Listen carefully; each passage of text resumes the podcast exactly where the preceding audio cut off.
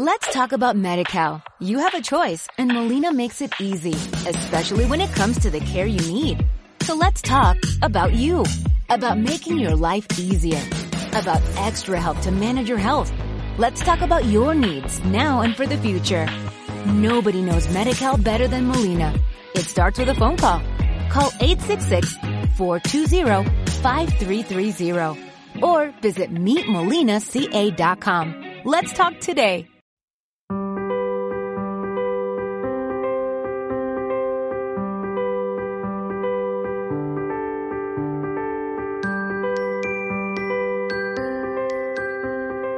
La visión de género en los medios no puede limitarse a una sección concreta y a una columna de opinión semanal, a un espacio de mujeres. La perspectiva necesita ser transversal y empapar todos los espacios, no vivir en compartimentos estancos. Y ello pasa desde la paridad en las secciones de opinión a realizar un esfuerzo por contar con más mujeres como fuentes documentales, a desterrar comentarios y expresiones sexistas de nuestros textos, a repensar el uso de las imágenes, a trabajar los enfoques en toda la información, a tratar la realidad desde una perspectiva crítica. Hay que ampliar las coberturas sobre la violencia machista más evidente y sacarla de las páginas de sucesos, pero también sobre todas aquellas trabas que encontramos en el día a día y están invisibilizadas por su cotidianidad los cuidados, la brecha salarial, la belleza, la salud mental, el urbanismo y las estructuras de las ciudades, la, escasez, de medios en entornos rurales, la gestión del tiempo y los horarios imposibles, la maternidad o la no maternidad. En definitiva, ir a una de las partes más básicas del oficio, hacer y hacernos muchas preguntas.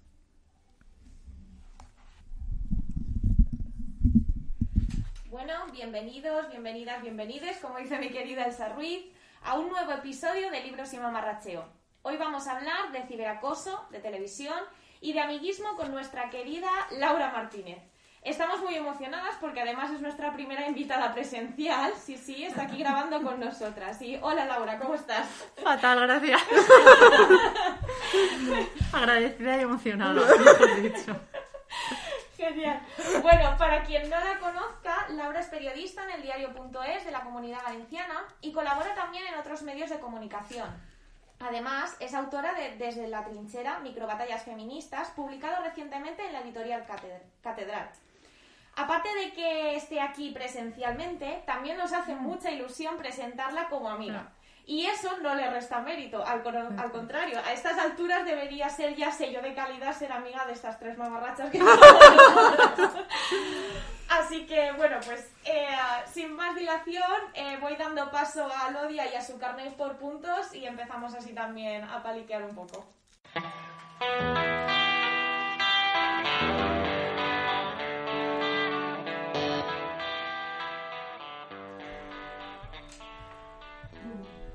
Bueno, pues en mi sección de hoy, eh, ya que tenemos aquí en, carne y hueso y presente a Laura, pues eh, la voy a hacer un poco interactuando con ella.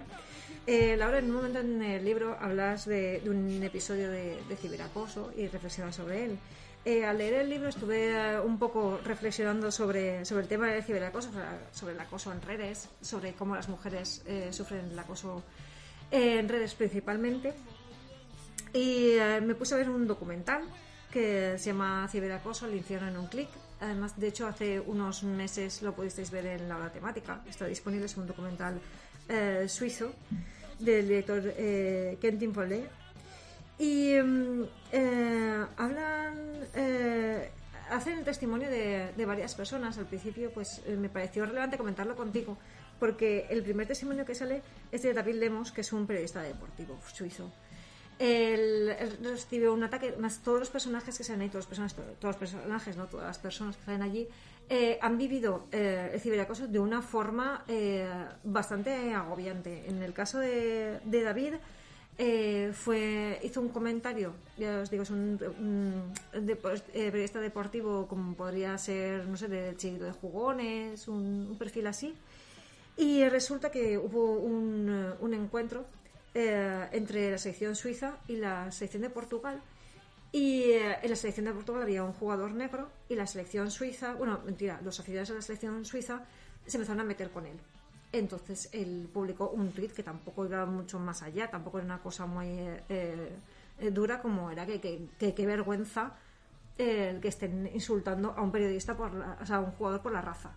Automáticamente empezó a recibir, pero eh, de hecho la, escala de violencia fue muy rápida y enseguida empezó a recibir, mm, ya no solamente empezaron por insultos y ya directamente amenazas, sabemos dónde trabajas, sabemos dónde vives, ten cuidado, o sea, con un, con un comentario que es simplemente afear la conducta, una conducta que sabemos que es objetivamente mala, que es objetivamente reprochable.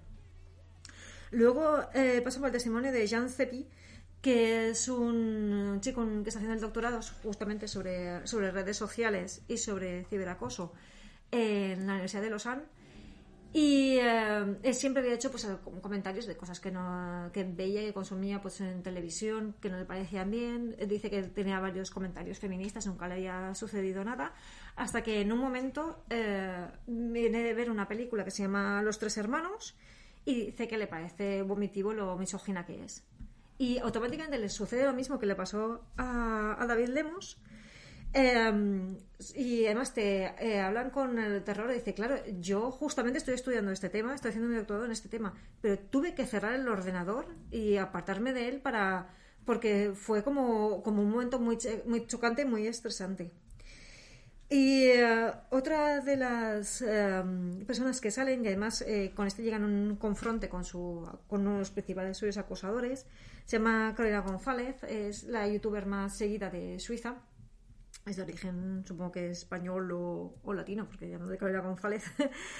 Eh, tiene un canal de YouTube que se llama La Cagology y, y hace comentarios sobre su vida, habla sobre su vida es activista feminista a través de, las redes y habla de, su pareja poliamorosa, por ejemplo. Y hay una persona que, de hecho, desde que empezó a atacarla, empezó a recibir eh, amenazas de muerte y de, y de violación, que automáticamente se llama l'Observateur y es un tipo que además cuando le hicieron el confronto con ella, eh, mm, no quiso dar nunca su imagen. Ella eh, hizo un confronto con él en videollamada y él prefería guardar su intimidad, que es un poco chocante. Dices, o sea, tú has alentado a todos tus seguidores a que me agredan a mí, a que me manden correos electrónicos, a que manden comentarios amenazándome de violación y de muerte, pero tú no quieres eh, mostrar tu rostro.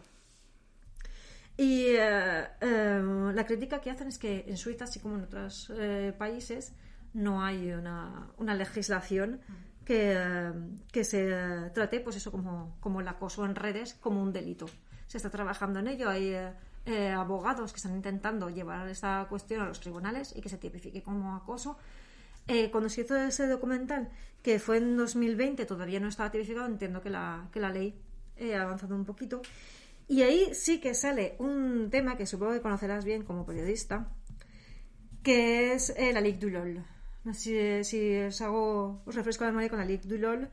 Eh, la Ligue du LOL eh, fue en 2009 un periodista, un colaborador en realidad de, de Vincent Glad, que es un colaborador de Liberación, eh, hizo un grupo privado de Facebook que al principio nació como un, bueno, hablando pues eso la precariedad en los medios de comunicación y en y las agencias de comunicación, creó este grupo privado como una zona, digamos, como para hacer eh, networking, para irse a tomar unas copas y conocerse toda la gente que, digamos, que, se, eh, que trabaja en comunicación en París. También eh, fue invitado a este grupo secreto lo que él considera gente guay, gente cool de, de París, claro, claro. Y se iban a tomar copitas al autobús en el barrio 9. Y ahí es importante porque hay como tres personas que, bueno, el grupo es mayoritariamente masculino, había algunas chicas, poquitas. Porque no eran guays. porque... No cool. No eran cool. y, uh, y, hay, uh, y, es importante porque hay otra persona que, que fue bastante, uh, bueno, pues atacada, um, bien hecho por este caso, que es Alexander Bo, que es el responsable web de Liberación. La gente que no conozca el periódico Liberación es como una especie de, del diario de allí. Se eh, publica en papel y en, y en online. Y David D., que es redactor y jefe web de Lessing Rock. Lessing Rock eh, es eh, un medio que sería como la Rolling Stone, la Mondo Sonoro en Francia, que vamos, eran como, como los más guays de, de París. Entonces, ya te digo, empiezan así como un grupo de networking y lo que acaba terminando, lo que se acaba de creando el caso es que eh, se dedican a insultar, a acosar, a hacer memes, a hacer gifs, a incluso usurpar la identidad de todas las mujeres, eh, casualmente todas las mujeres eh, periodistas que tenían un activismo feminista, antigorgofóbico, pues a favor de otras religiones, de otras razas. se atacó algún que otro hombre también por ser homosexual o por ser judío, por equilibrar la balanza. Claro. Crean Pero- coches, ¿no? Los- Sí. los- La versión francesa de Eso no Solo lo he Coches. conocido, Exacto, Pues. pero, pero en cool. Porque digamos que la, la premisa era que todo lo que no fuera eh, hombre blanco, hetero, eh, digamos como, yo no te digo religión cristiana, pero igual que en, como en Francia son a confesionales que, que no pertenecieran a una religión o de una educación cristiana y que fueran guays. Todo lo que no fuera, lo que saliera de esto, recibir el acoso, pero un acoso que, pues, que hizo que muchas compañeras suyas eh, abandonaran el, eh, el periodismo, sus blogs. Ellos decían que, bueno, que como eh, publicas, eh, est- estás publicando en público, mala redundancia, estás expuesta. Eh, desde la se dio mucho porque bueno se tardó mucho en solucionar este este tema porque se intentaban hacer em, investigaciones de quién era el cabecilla, quién está llevando este grupo privado. Eh, desde Barcis, porque había gente de Vice, había gente de muchos medios de comunicación, de muchas agencias.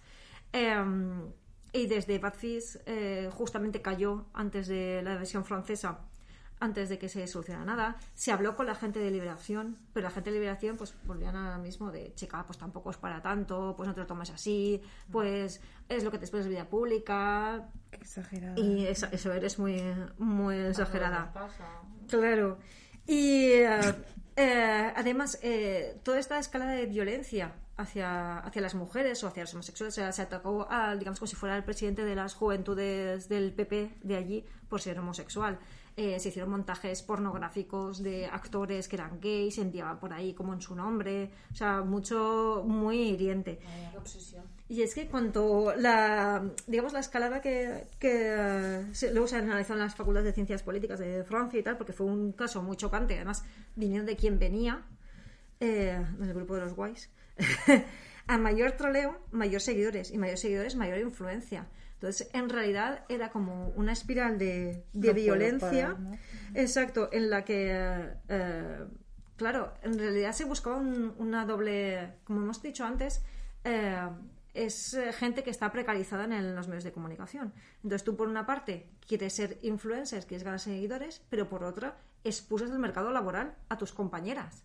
Con lo cual tú vas ganando cada vez más poder y más, O sea, por un lado, el trabajo. De hacer un sindicato haces el, el apartheid, señora, ¿no? De los medios de comunicación expulsando, gan- ganando relevancia a costa de tus compañeros, expulsando a tu competencia del, del mercado laboral en lugar de, de enfrentarte a, a tus jefes y pedirles que te suban el salario. Claro, era una forma como de, de guardar su, su territorio. Y em, de hecho, eh, sobre este mismo eh, sobre este mismo tema habla eh, Lori Penny en el libro Cibersexismo, que es un adelanto, este con tinta me tienes, es como un adelanto de su libro eh, De esto no se habla. Y también habla exactamente eso, del hombre blanco. Habla de, de que Internet se creó como un lugar libre, o será la idea naif del Internet, de un lugar eh, en el que no importaba si eras hombre o mujer o qué género tenías, si, si te eh, identificabas con algún género. Era como un sitio donde no había corporalidad y no había identidad. Y eso está muy bien en la teoría hasta que descubren que no eres un hombre blanco hetero. Y ahí empieza el problema.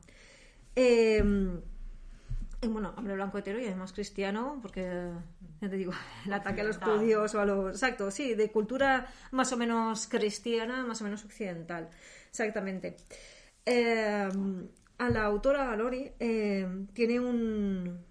Tuvo un eh, encuentro, un encontronazo en una entrevista de trabajo. Ella, es, eh, ella se dedicaba a escribir sobre crítica política y ella pues eso tenía su Facebook del año de la Tana donde sale en una foto con una amiga suya, de donde estaban, pues tendrían 19 años, pues dándose un beso y así como un poco despeluchas. Entonces le hacen una entrevista de, de trabajo para escribir en un medio bastante reputado, no dice el nombre del medio. Es uno de los temas que, que hablan el, para poner pequeños ejemplos, porque es una persona que ha sido muy acosada por escribir eh, crítica política. Y em, eh, en- termina la entrevista de trabajo y entonces se la lleva aparte el entrevistador y le dice, tengo esta foto tuya, eh, o te estás calladita, o esa eh, foto vas a publicar en todos los sitios que pueda. Entonces, el Internet y el troleo es una forma de, también de, poner a las mujeres en el sitio en que estemos calladas y ocultas y en cuanto nos pasamos un poquito de la red tenemos las propias opiniones o queremos llamar la atención, es cuando empieza automáticamente el acoso.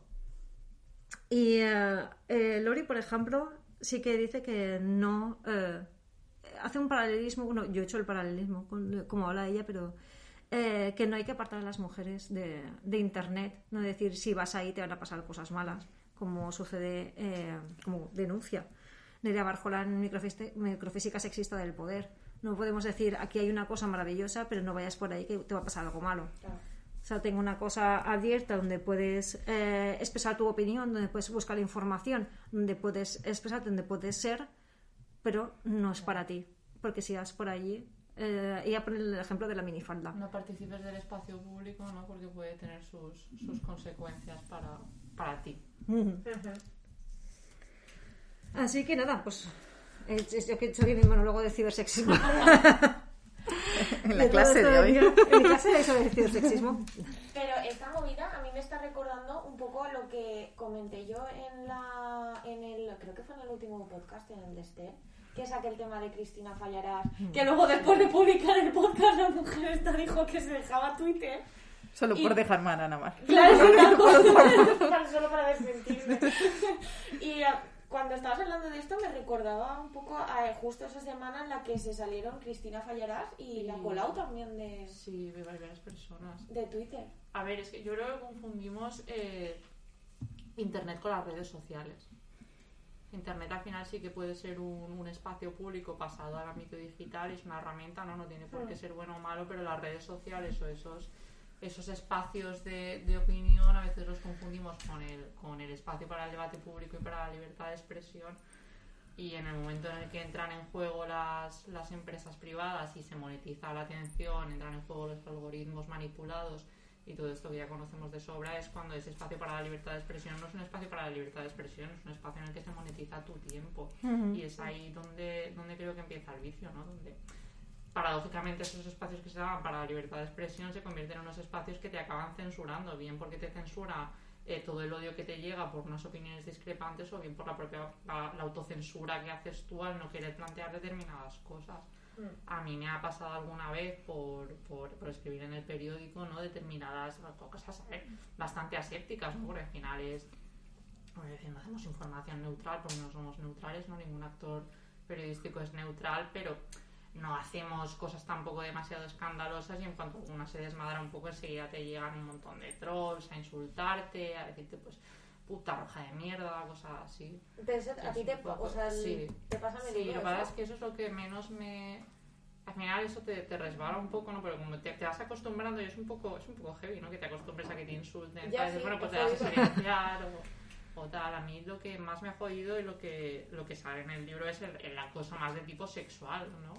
No el acoso de, de opinión porque ese, yo creo que todos los periodistas estamos acostumbrados a, a que nos insulten y creo que deberíamos empezar a mirar en qué tipo de redes estamos eh, para en las que estar y, y opinar y manifestar una, una idea sea requiera de un peaje Sí. para pasar. Entonces, a lo mejor lo que tenemos que hacer es. eh, me fastidia no tener que decir, pues renuncia a Twitter, renuncia a Instagram, ¿no? Porque si, si estás, te expones a eso, ¿no? Es no vayas sola por la calle, pero igual lo que hay que buscar es otros espacios que tengan unas reglas que impidan ese acoso.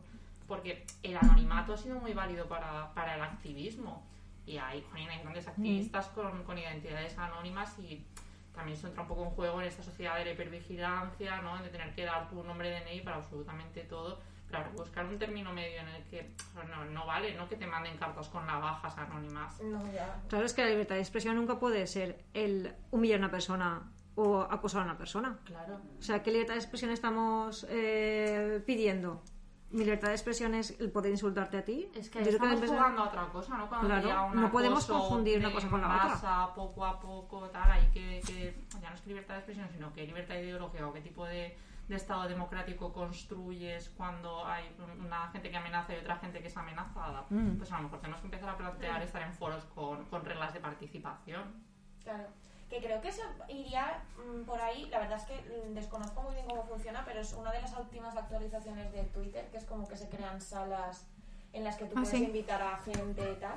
Que yo Igual no- es no- para evitar eso. Igual es por eso, en plan de, pues voy aquí a hablar con mi jefe, pero eso también es peligroso, porque al final, si ya en sí las redes son una cámara de eco en la que tú, a no ser que te llegue violencia externa, de normal tú sigues a la gente con la que sueles coincidir. Claro, es que se habla del peligro de la burbuja, ¿no? Y dices, hombre, a veces Sí. necesitas una burbuja porque es un espacio de Exacto. protección. Sí, sí, o sea, que es, es por una parte bien, por la otra... Pero no sé, o sea, yo tampoco tengo la necesidad de estar escuchando fachas constantemente para saber que existen.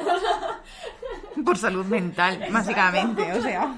¿Eh? Porque hay momentos en los que se generan ciertos debates ¿no? sobre, sobre algunos temas que, que creo que habéis tocado aquí, en los que tú no hace falta que participes en, en ellos para recibir toda la violencia que se va cruzando gente por redes sociales y dices, oye, mira, a lo mejor necesito hoy descansar de esto y ya elijo yo cuando estoy preparada para escuchar según qué cosa. Sí. O que menos que quien te interpele, si no está de acuerdo, al menos sea una persona razonable y te explique el por qué, porque igual es- puedes estar errada y de repente te abren los ojos, pero eso solo se da en un diálogo de igual a igual, no en alguien que te está diciendo eh, zorra o lo que sea. Es como si estuvieras por la, por la calle y vieras a la gente discutir con un megáfono sobre temas que a ti igual ni te van ni te vienen y estuvieras violencia constante, ¿no? Sí, que además eso... Eso sería antiguamente, ¿no? Cuando no había de Twitter, sería de balcón a balcón, ¿no? ¡Oh, puta! Es que de hecho Laurie Penny dice, imaginaos antes cuando, claro, ella es inglesa, cuando antes en vez de redes estaba la plaza pública y hay una mujer subida a un cajón y está dando un discurso y hay 500 personas eh, insultándole para que se calle. Dice, eso es ahora mismo Twitter. Ya. Sí, es un poco... Pero con el problema además de que está súper normalizado, que a mí es también lo que me alarma, en plan, no pasa nada porque te insulten, es que te expones a eso. Pues mira, no. Ya, O pero sea, tú como disculpa. personaje público te expones a cierta, a cierta crítica, ¿no? Y pues sí, pues puede ser que te expongas al insulto, pero que todos los santos días la norma sea que Eso. dices A y alguien te diga eh, anormal. No sé. Sí, sí. Laurie Penny habla mucho de que cuando ya escribe algo más de crítica política, dice, es que eh, cada vez que escribo algo, eh, la respuesta es que estaría mejor callada con una de sus pollas grandes en mi boca Oh, porque, pesado. porque todos ellos tienen unas grandes pollas debajo de sus pantalones cuando estaban Claro, qué casualidad. Claro, que todos el, el avatar Troll 1, 2, 3, 4 tiene un... Pene gigante. Vive en el sótano de su padre, con su padre en el congelador. Y Ahora que nosotros Ahora aquí que un, homenaje, momificada en el, en el sillón del salón. un, un saludo desde aquí a Kiko Mati a su podcast Psycholand. Pues yo te digo, eh, me llama mucho la atención que automáticamente para callar a una mujer sea eh, la fotopolla. sí, el ¿eh? pene como amenaza. Además, lo decía mucho Patricia Sornosa. Cuando dices, no te follaré ni con un palo, ni con el pene de otro, ni con un palo. Dices que no quiero que me toques con un palo ni con el pene de otro. ¿Por qué te, además- te has pensado que a mí me gustaría que me follaras con un palo o con el pene de otro? ¿Por qué? Es que al final- Y las cabezas, madre Ya, pero es el rollo ese de la, de la violación como violencia, ¿no? No Exacto. puede hacerlo. Siempre la amenaza a la, a la violación. Claro, dices, a ver, nos ponemos de acuerdo, o tenemos que tener miedo a todos los hombres o el pene es una amenaza, porque las dos cosas no, no, no casan bien. O sea, no es te voy a matar, zorra, sino toma, tal, mi polla. Y dices, pero ¿qué, qué quieres? ¿Te- te Está, like, está te quedando muy falocéntrico También. todo esto. Me estoy poniendo nerviosa. Socorro, a ver. Bueno. A ver. Dicho esto. Dicho. Es que me han amenazado con un coño. Igual es el momento de empezar a amenazar con coño. A que te pongo el coño. Yo no se lo dije a una de mis clientas. No se lo dije como eso. No. Cuéntanos es qué que- pasa en la rosa cuando. Tenemos ideas criminales. No, pero Una vez a, a una persona que conocemos aquí le pregunté que está muy metido en las aplicaciones de ligar, digo, ¿existe el- la foto coño? Y me dice sí. Y digo, pues igual es un momento de mandarlo, la foto coño. Cuando haya un, un machirulo que te escribe por redes, le mandas una foto de tu coño. Mira mi clítoris. Claro, le mandas una foto de... Claro, y dije, pues claro, Qué miedo, tío. Una foto de tu... Claro, es de mandar una Es foto aquí. de pues le mandas una foto de tu coño. Y le dije, eh, eh, pues eso, si alguna vez recibís una foto de, de un coño, que sepáis que es clienta mía. Que, que le dije, ha escuchado este podcast. exacto. Que dije, De nada, por te- las ideas, Cuando alguien te insulte, cuando un machilo te insulte, le mandas una foto de tu coño. Tío, es que aún le haríamos un favor, ¿sabes? O sea, mira. En fin.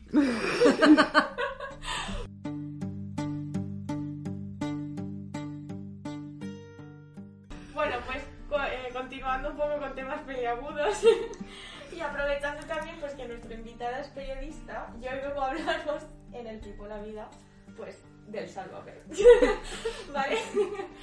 A ver, em, en verdad es un tema que me apetecía mucho, mucho tratar em, y que como en el libro comentas un poco el tema de la, de la telebasura ah, y del efecto que tienen este tipo de programas en la construcción de, de, bueno, más que en la construcción, en la difusión de pues, un mensaje muchas veces pues, machista, misógino y tal, em, me dio pie precisamente a, hablar hoy en mi sección de, de eso. Y es que eh, Sálvame ha estado en los últimos tiempos eh, vinculado a sus polémicas, pues ha estado como un boca de todo, sobre todo en redes. En la pandemia, cuando, o sea, en el confinamiento, porque la pandemia no terminó todavía, eh, cuando Quizás para Jorge. Javier Vázquez, A lo mejor que- solo por joder se acaba la pandemia. ¡Ana Mar, dilo! Que la semana siguiente Se cerró Twitter, confiemos. Exacto. Pero bueno, que mm, en el confinamiento tuvimos a Jorge Javier Vázquez, que de repente parecía este señor eh, eh, sacado de Corea del Norte. Chávez. ¿eh? Exacto. Y que luego para lo que ha quedado que ha sido saliendo en las fotos en la campaña con el PSOE y con Gabilondo, que es como, joder, chico. Contes molabas, ¿no? Pero bueno, en ese momento fue como muy... Estuvo, también es que estábamos todos muy aburridos en casa, entonces todo el mundo estaba como muchísimo más activo en Twitter. Y se estuvo comentando el tema de, de Sálvame, de que como siempre ha sido un programa despreciado, porque en el fondo eh, hacia ese desprecio, eh, independientemente de que sea telebasura, hay misoginia, porque también hay otros programas de mierda que son en teoría enfocados a los hombres y, um, y no se les critica tanto. Hombre. También El chiringuito de jugones. Exacto, que ya lo nombra en el libro, chiquitito Que de hecho, jugones. yo creo que mm, toman drogas. Eso con alcohol no sé, eso no. ¿Qué? Eso no puede ser. Eso no, no Eso puede es- ser, eso son ¡Secreto! Por favor, el teléfono de tu camino. Que la gente ahí llorando y unas movidas que se montan allí. tía, es que es el salame pero con fútbol, es que es, Sí, sí. exactamente- es el mismo formato, lo han Pero como los, programas de política. Bueno, el, el programa matinal que empieza a las 9 de la mañana y acaba a las, a las 3 de la tarde, para mí es, es igual de Claro. telebasura, ¿no? Sí, Que- sí, que sí, si me sí. tratas como un imbécil. Totalmente. Entonces, pues bueno, salió un poco la. eh, de repente salió gente defendiendo este programa, en plan de. eh, pues eso, que en prime time se estaba criticando a los fachas como no se habían atrevido en otros programas, tal. Y entonces, eh, la verdad es que ahí en ese momento salieron eh, artículos bastante interesantes. Otro era, otros eran una puta basura, todo hay que decirlo, porque también había mucha condescendencia y bueno, eso es lo que se suele utilizar. Entonces, Em, ese fue uno de los momentos en los que como que el tema de, la propia existencia de Sálvame fue viral en, en Twitter y luego ha habido como un resurgimiento con el tema de Rocío Carrasco y el documental. Entonces, em, pues buscando un, un poco, porque pues una ya va teniendo una opinión formada, antes que nada, pues yo veo Sálvame, o sea, no me voy a esconder. Lo empecé a ver también, esto es en agradecimiento a, a mi novio, lo empecé a ver con él y con esto también os diré que el Sálvame lo ven más hombres de lo que nos pensamos. Que se suele decir que es un programa de mujeres, pero hay un montón de hombres que lo ven. Entonces... A escondidas. Sí, yo lo empecé a ver porque yo era de esas personas que decía, no, no, yo no veo Sálvame, menuda basura, tal, no sé qué, no sé cuántos. Pero claro, empecé a salir con, con un chaval, eh, bueno, chaval no que ya tiene treinta y pico, pero... Oye, chaval, chaval, ¿qué pasa aquí? Pero te es, que, pico. pero es que, bueno, no voy a hablar más del pobrecito mío que no conoce nadie, pero... Mañana sale en el Sálvame. es que es un, es un señor, es un señor, en la buen palabra. Angélico. Pero la cuestión es que él se lo pone de fondo eh, para trabajar, eh, tanto en, sus, en su trabajo tal y en- o en la tesis, que eso es una cosa que me fascina, porque yo cuando estoy trabajando con la tesis necesito silencio absoluto y como mucho una playlist estas de low-fi y tal. Entonces, al final, pues conviviendo con él, él poniéndolo de vez en pues me empecé a enganchar a las tramas que salían en Sálvame, porque claro, ese programa está pensado para eso. Y entonces, eh, ahora buscando un poco, eh, pues un poco opinión sobre todo lo esto que está pasando con, con Rocío Carrasco y tal, eh, encontré un, un artículo de Sara Ribeiro eh, que, ah, bueno, pues los artículos un poco que voy a ir comentando los encontraréis luego en la, en la bibliografía del, del podcast, por si le queréis echar un vistazo. Y entonces me pareció un análisis súper interesante el que hacía ella, porque, por ejemplo, em, ella enfocaba el, el programa eh, como que Sálvame se ha, se ha, em, digamos, el formato se ha ido adaptando y lo que va buscando es empatizar con la clase obrera. Entonces, lo que hace es, en vez de como prensa del corazón clásica, rollo hola, que son pues gente así súper cool, eh, de pasta, fotos preciosas, entrevistas súper vainilla, tal, estos cogen a los ricos y empiezan a burlarse de ellos. Pero es el mismo formato de tómbola, que hay tomate. O sea, la dinámica es burlarte, humillar, Humillar a las celebridades. Y, ah, y entonces me parece súper chula la equivalencia que hace Sara Ribeiro porque dice que es el equivalente a la guillotina francesa del siglo XVIII. Entonces, porque fijaros en una cosa que durante muchísimos años hablar, por ejemplo, del rey ha estado hiper mega vetado y cuando hablabas lo hacías así cuando ya era una cosa muy escandalosa y siempre controlando cómo se estaba tratando. Y en Sálvame han empezado ahí a hablar que si la colina, que si no sé qué, que si no sé cuántos y... Claro, eso llega a los telespectadores. Entonces, me parece muy chulo ese, ese análisis sobre cómo ellos eh, lo han elaborado para que la clase obrera que lo consume empatice con, con ese tipo de, de contenido. Es que no tengo tan claro que sea todo clase obrera quien consume. No, no, no, no, eso está claro, pero es con quien ellos intentan empatizar. Sí, sí. Otra cosa es quien lo consume, que yo creo que lo consume muchísima gente, de, y no solo de, de clase obrera, sino también clase media alta, y seguro que algún rico en su casa, eh, mientras finge que lea Dostoyevsky, está viendo el salón. Entonces, ella, por ejemplo, también Sara Ribeiro nos eh, hace, un- hace una reflexión que dice, somos la televisión que vemos y la televisión que vemos es lo que somos. Entonces, a mí también me parece muy acertado ese enfoque porque yo personalmente creo que este tipo de programas no adoctrinan, sino que cogen nuestros, eh, nuestros miedos, nuestros prejuicios, tal, y los, y los ceban, o sea, y en realidad se están alimentando de ellos. Entonces, este tipo de programas no es tanto algo maquinado en una, en una oficina, en una reunión secreta, diciendo vamos a adoctrinar a la gente a que piense esto, tal, sino que es un reflejo de la sociedad y está buscando empatizar constantemente eh, con, con ellos. Entonces, en esa línea, en el primer capítulo del nuevo libro de Brigitte Basayo, también ella habla, por ejemplo, de la figura de Belén Esteban, de que es una figura que eh, ahora mismo es muy querida por la audiencia, pero en su momento también fue muy odiada, sobre todo cuando ella tenía esos eh, problemas con las drogas y tal, entonces no era buen percibida por, bien percibida por la, por la audiencia. Pero ahora mismo es una, es una señora que en realidad eh, podría ser eh, cualquiera de nuestras madres. O sea, tú la ves y es una señora, eh, sobre todo en el confinamiento, cuando hacía las conexiones en su casa, porque ya no podía ir a trabajar, porque como es diabética era persona de riesgo, y hacían conexiones en directo y ahí estaba Belén estaba haci- haciendo croquetas.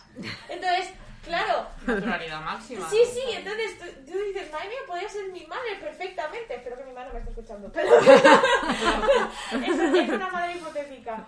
¿vale? Entonces- La madre de todas. y entonces, eh, Basayo me parece que señala muy bien que incluso el propio término telebasura es clasista en sí. Porque hay muchos, como hemos, eh, como hemos comentado en Chiringuito de Jugones, pero también programas de supuesta actualidad política y tal, y que utilizan las, las mismas fórmulas o incluso algunas Pastor, el. Ah. Exacto. Dios, es, es- es terrible.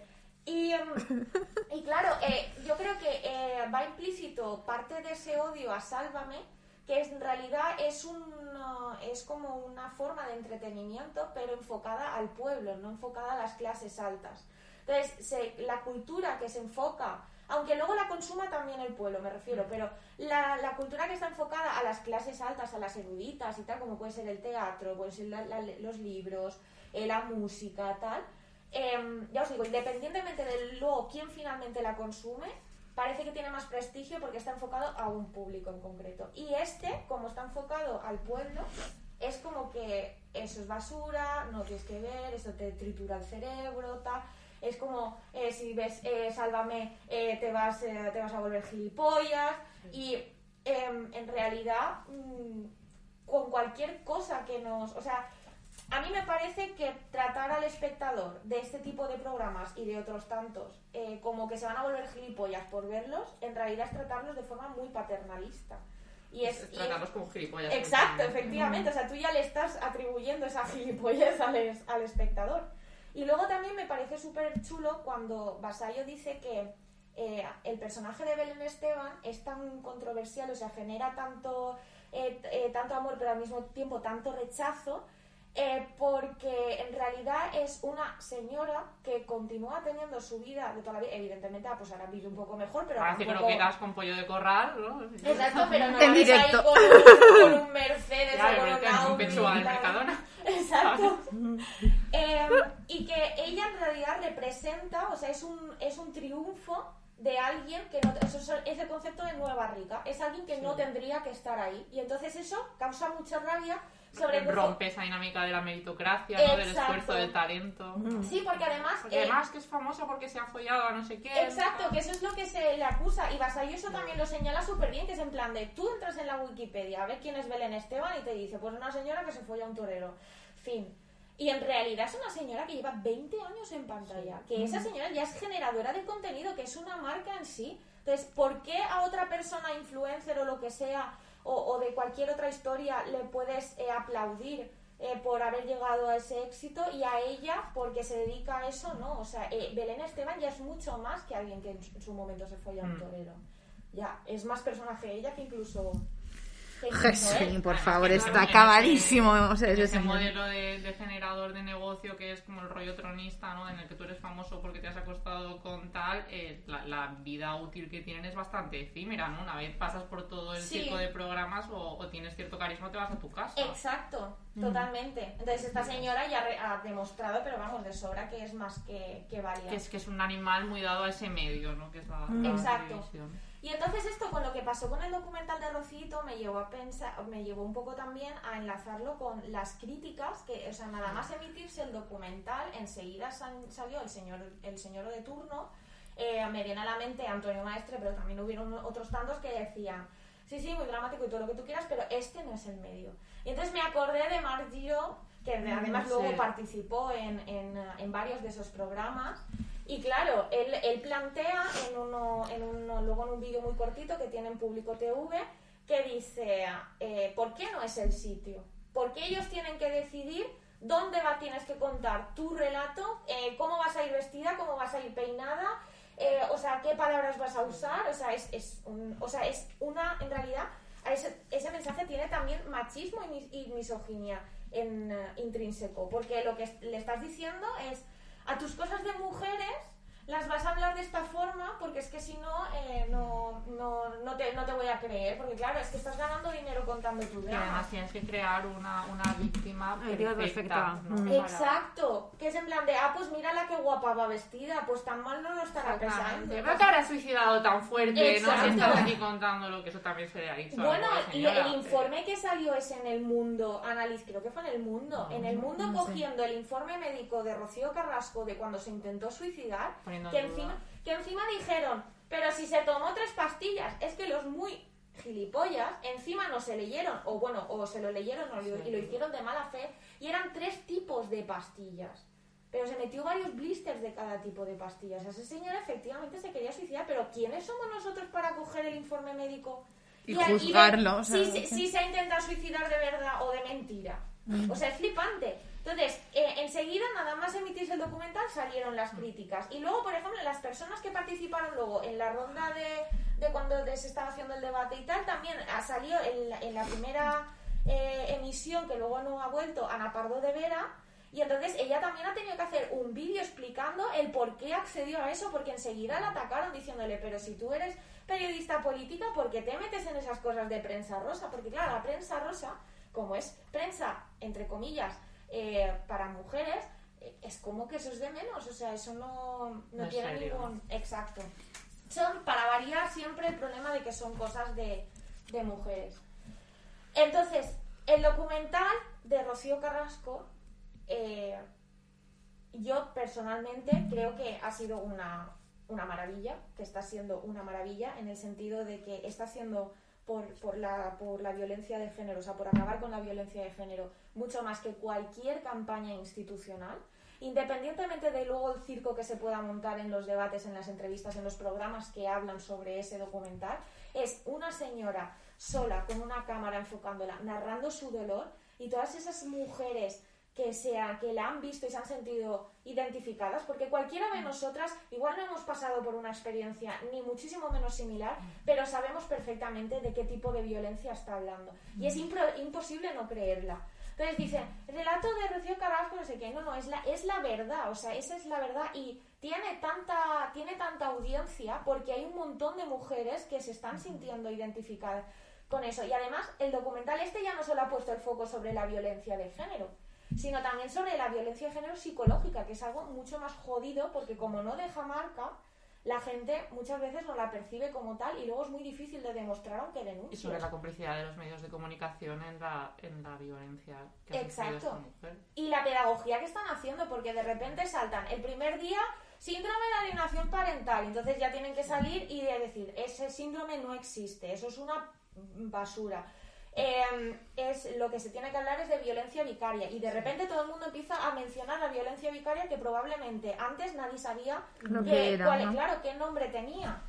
Eh, luego también pone en, ah, en el centro de la mesa el tema de que el, ah, la justicia es patriarcal y que no te libra que te vaya a, a juzgar una jueza. Porque una, ju- una jueza también puede ser partícipe de ese patriarcado y replicar Por todo supuesto, eso. por supuesto. Eh, Entonces, eso también me ha parecido súper interesante. Y luego, lo que ha desencadenado, que fue lo primero, rescatar el testimonio de Carmina Ordóñez, que ella denunció los maltratos de Ernesto Neira, y un juez dijo que no era una mujer maltratada porque no cumplía el perfil de mujer maltratada. Porque era una señora guapa, rica, con carácter, y entonces es, oye, pues está, pues si le hubieran pegado se hubiera ido y ya está.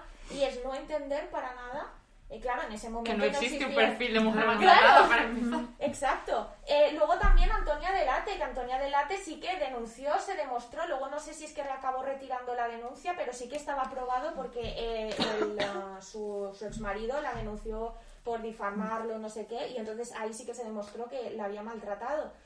Y en ese contexto, claro, a pesar de que hay una sentencia, ese señor está todas las mañanas en el programa de Ana Rosa.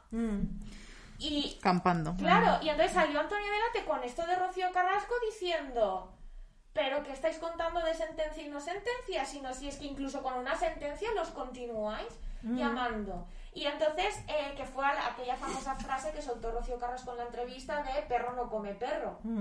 Y luego también el caso de Raquel Bollo. Raquel Bollo es una señora también que eh, denunció a su exmarido, a Chiquetete creo que era, eh, también por malos tratos, ganó ella la sentencia y aún así continuaron entrevistando a su maltratador en la misma cadena en la que ella trabajaba y a la mujer de su maltratador. Claro, porque maltratar parece que no es un delito tan grave, ¿no? Quiero Claro. decir, a quien no se le puede ir la mano con, con su mujer, son cosas de pareja, son cosas de su intimidad, a ver cómo era ella, ¿no? Es que tenía mucho carácter. Exacto. Es decir, sí, si te condenan por asesinato, no te vas a los platos de televisión. Totalmente, es estar cuestionando siempre a la víctima, incluso cuando hay una sentencia, porque ni siquiera, porque se decía, no, es que con Rocío Carrasco no hay una sentencia, es que ni siquiera cuando la hay se trata el tema bien. Entonces, en ese sentido, eh, que ah, eh, Irán Zubarela también publicó un, un artículo en, en Pícara sobre el tema y me parece muy acertada su visión de que la historia de Rocío lo ha cambiado absolutamente todo. Porque de repente se coge y ese lunes, sea por los motivos que sean, porque dudo mucho que Antonio David lo despidieran en realidad por, por, ese, por esa cuestión, lo despedirían por miedo a perder los anunciantes Claro. en, en las, en las pausas. Porque en la le vena. pasó a la Noria, que la Noria acabó cerrando por eso. Entonces, yo creo que fue un movimiento totalmente eh, eh, económico. Calibrado. Sí, sí, sí, sí. Pero bueno, eh, y ese señor ya está fuera. De momento está la mujer ahí en Supervivientes. Ahora habrá que ver qué, qué pasa con eso. Pero de momento ese señor, eh, ya está fuera. Pero hay algún, un cambio más importante, más allá de la expulsión de ese señor de la televisión.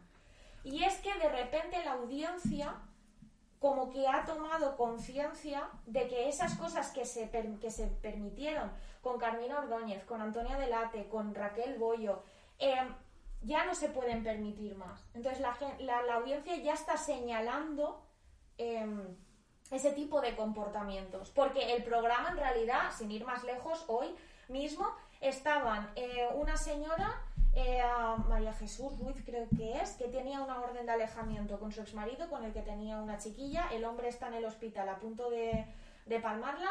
eh, y, ha utilizado a los medios de comunicación porque dice que su última voluntad es poder ver a su hija, tal no sé qué, haciéndole chantaje emocional a esa señora. Y en plato hoy estaban cuestionando el por qué, hombre, pero si el padre se está muriendo, ¿cómo no vas a llevar a la niña? Es para empezar, la niña tiene seis años. Entonces, llevar al hospital a ver a tu padre moribundo a una niña de seis añitos, la verdad que igual muy buena idea no es. Pero independientemente de eso es que con que no habéis entendido de que ese, esa señora tiene, o sea, tiene una orden de alejamiento contra ese señor. Igual hay una razón por la cual no quiere llevarle a la hija. Entonces, pero la audiencia ya va reaccionando.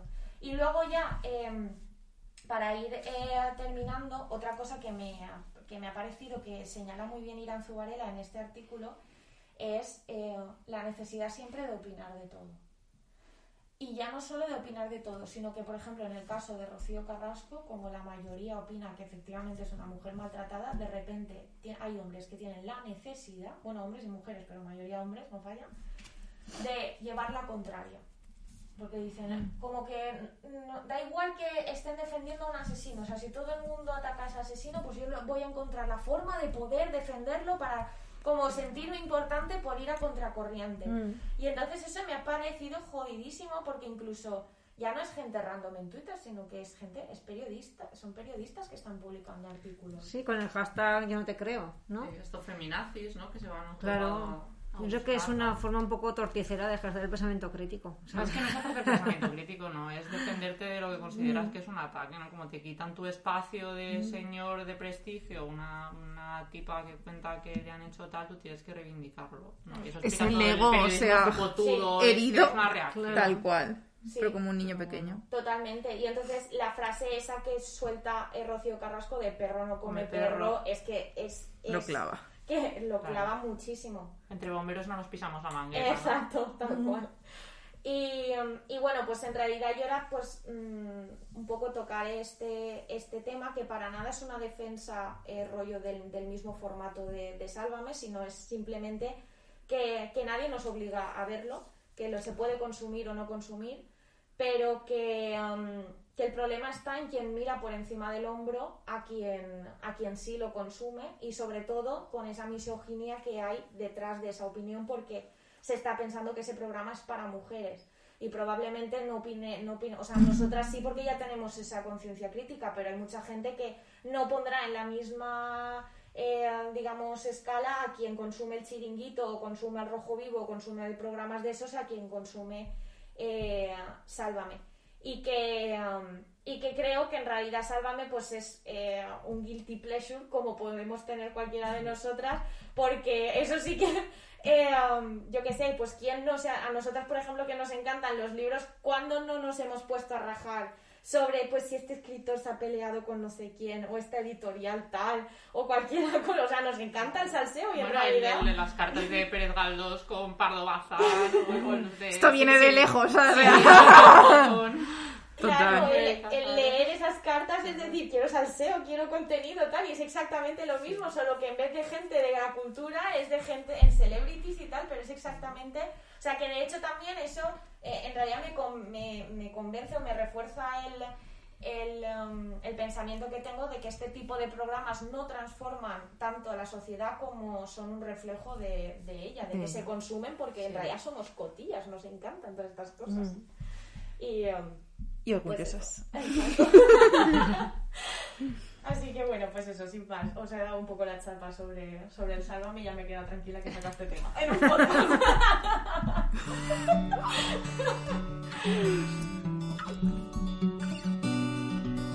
Eh, bueno, hola a todas. Eh, yo soy Cris y torno a Paliqueo Barbarie para charlarvos de, de libros y de amistad. La verdad que, que yo este mes soy en un mood más zen que no las mías compañas, ¿sabes? Que, que después de estos debates pro interesantes que vos han planteado, pues, pues nada, vos traigo bella mm, historieta que me gana de compartir y, y pro. Y soy, bueno, como a la nuestra invitada de web la conocemos por o Club de Lectura y con Isa Encha, que ahí aproveitando pues que Fabián Poquet publicó los libros desde la trinchera microbatallas feministas en catedral pues pues quería charlar de relación entre lecturas eh, reuniones en plan en torno a los libros amigas y, y por supuesto pues mamarracheo no y, y bueno ya que personalmente en los clubes de lectura eh, pues me han mostrado libros a saber de interesantes pero sobre todo eh, me han feito conocer a personas que, que me fago yo de tener cerqueta. Y lo curioso de esta cuestión es que yo mientras paraba en eh, o episodio de web pues paraba cuenta de que los primeros libros de todos los clubes de lectura que he principiado no me facieron yo ninguno pero, pero bueno, gracias como a lo interesante también de, de la chena redol y las charradas, pues me meto contenta de haber feito poder de quedarme en él y de continuar, continuar pues aprendiendo de las personas con las que feba o foi partache agora en o mismo espacio-tiempo, principalmente. Y ya que eh, me pienso que huelle apropiado charrar disto porque o libro de Laura lo he leído como una mena de amiga, date cuenta, porque esto no te pasa a ti sola. Una mena de, de cosas sinas. Y, y llegué a la clu- conclusión así como de traza más simple que plego, y que la clave siempre siempre y en compartir. Pero bueno, vos cuento. Así en resumen, resumen clubs lectura, Cris, vida. En el primer club de lectura en, en lo que participé, pues estuve en Zaragoza, en una maravillosa librería, Portadores de Sueños, de que bueno que tenía Neva y Félix y que tristemente cerró porque la vida, hashtag el capitalismo, pero bueno. Y, y gracias a Paloma conocí a un grupo de mujeres que, que son, porque en cara siguen chuntándose, súper interesantes y inteligent- inteligentes para yo. Y la verdad, todo principio con Mamá, quiero ser feminista, de Carmen G. de la Cueva. Oh, mamá. Pero bueno, eh, la realidad es que en esos dos años en la falsa de la carrera blanca se estieron pues un, apre- un aprendizaje de continuo. Y ya que me molaría trigar como ve el libro de, de esa época, eh, me quedo con La mujer helada de Annie Ernaux, que, que mi machino, pues que todas conocéis, pero que para yo estió como lo descubrimiento de, de 2017. Y, y vaya que descubrimiento, ¿no? Entonces, yo desde aquí digo, todas a leer a Annie Ernaux, por favor, como una orden y no como una patera. Y bueno, pues que le va a preguntar a, a vosotras que, que el libro es descubierto gracias pues a, una amiga o a un espacio como pueden estar los clubs de lectura y que ahora son, sois sos vosotras como las más fans del universo de esa autora o de ese libro en plan como mi conversión con Annie Ernaux desde, desde ese marzo. Si en Tenez, claro, no lo sé. Buah. Es que yo ahora estoy pensando en que Arnier no también. Ai, Club de fans ja. A, ve- a, a més va ser per, també per un club de lectura, que la vaig conèixer. Y también la mujer helada. Sí, Dios, tal qual. Albrando. Yo creo que sería Cristina Morales. ¡Ay! Muy top, muy top. Bueno, yo, La adoro. yo hice un gran descubrimiento de una forma bastante equivocada. Eh, y fue, y claro, ¿os acordáis? Claro, ¿os acordáis? Yo me tenía que leer un libro de Annie Ernaux y sin darme cuenta estaba leyendo un libro de Isabel Bono, que yo la conocía como poeta, pero no como escritora, y de pronto dije, ¡uh, qué bestialidad es esto, qué maravilla! Y digo, uy, no sabía yo que Annie Ernaux, digo, debe ser de País Vasco fina, ¿no? francés. No, no, digo, debe ser de País Vasco francés, porque está... Y claro, me Isabel Bono, y estoy leyendo Isabel Maravilloso, Isabel. Bueno, totalmente recomendable. Las gafas al odio. Ya, las gafas. Por favor, que se acabe la pandemia y pueda poner las gafas. Pero bueno, las gafas mola. que todavía no he estrenado. Mola lo que nos pasó con Rebeca Solnit, ¿eh? Unidas por el odio. Joder. El no descubrimiento, claro, es que también puede pasar No, eso, es la ¿no? decepción. Pero, pero yo Pero confío. todo lo demás está bien, ¿no? Claro, yo confío porque eh, sí, tengo amigas que verdad. han leído el resto de... Yo, yo- yo creo que es, que es simplemente ese libro que no... Que que está no, escrito que- en un momento muy concreto. Claro, y concreto. eh, quizá eso para, para iniciarse está bien, pero cuando ya llevas un poquito de espaldas, pues se te queda cortito. También le vamos a echar aquí un capote a Rebeca, a nuestra amiga Rebe. Rebe. Un beso. Prolífica, Rebe. Exacto, Sí, que te saca cuatro años en un año Tenemos pendiente la reconciliación con él. con la Rebe. La reconciliación. en, en la mesita este de... El arte de perderse. No, no, el último. El último que es La la madre de todas las preguntas. La madre de todas las preguntas. Que me da miedo leerlo. Ya, tenemos ahí un poquito de... Ay, madre. Con miedo. Pero Espero bueno. que no nos perdamos oyentes. Ahora, todas las fans de favor. canceladas. Nos cancelan. No, recomendarnos cosas que queremos Le vamos a dar una oportunidad a aprender. Rebeca. Le Vamos a dar una oportunidad. Tenemos confianza en ella. De que tenemos que volver a Eso, Es vuestro trabajo. Yo tengo una amiga que está enamorada de ella y mm, nos la recomienda vivamente. Fue una maldición ese libro. Bueno, Una maldición Autocrítica. totalmente, sí, pero por el momento, por las circunstancias, por lo que fuera. Tienes que haber empezado con otro, no es Rebeca. Bueno, pues palló pues la historia continua quan, quan plegué en Valencia y rondé por otras librerías, do en primeras pues conocí a Laura y a Ana Mar con un libro que, lo siento, pero tampoco, Vaya que... tampoco tener ¡Qué que... que soy! Madre mía, ¿qué leísteis? Eh, leíamos Matriarcadia, ¿vale? Ah, entonces no es... Ahora la No. Es muy buena. Bueno, Es muy buena, pero hice el libro, ¿no? O sea, otro, otro caso solnit tenemos aquí de talmen, otro libro, pues será millor, pero este no. Entonces, por favor, lo siento, no merquece este libro. Pero bueno, que no todo este o hizo porque también descubrí a una autora que me fa firme goyo, que es Diamela El Tit, que leíamos Fuerzas Especiales y a yo me fació mucho goyo y también, como no, remena- remerar o día, bueno, o mes, que leíamos Las Pequeñas Virtudes de la Ginsburg. Claramente, aquí somos fans todas de la Ginsburg y si no, muy bien. stop.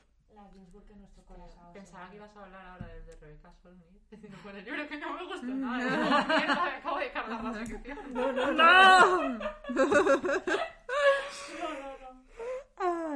Bueno, más tarde pues principiamos el club de lectura en La Rosa y estrena pues este con el cuento de la criada de la Atwood, que bueno, pues cada una tendrá a suya opinión, pero pues como decía a yo, los primeros libros dos clubs de lectura pues no me cuacaron cosa, pero ye, pues que en La Rosa siempre se pueden trobar cosas interesantes como este o lo mes que leíamos a Alfonsina Storni o a Amy Levy, con los suyos editor y con el traductor respectivamente.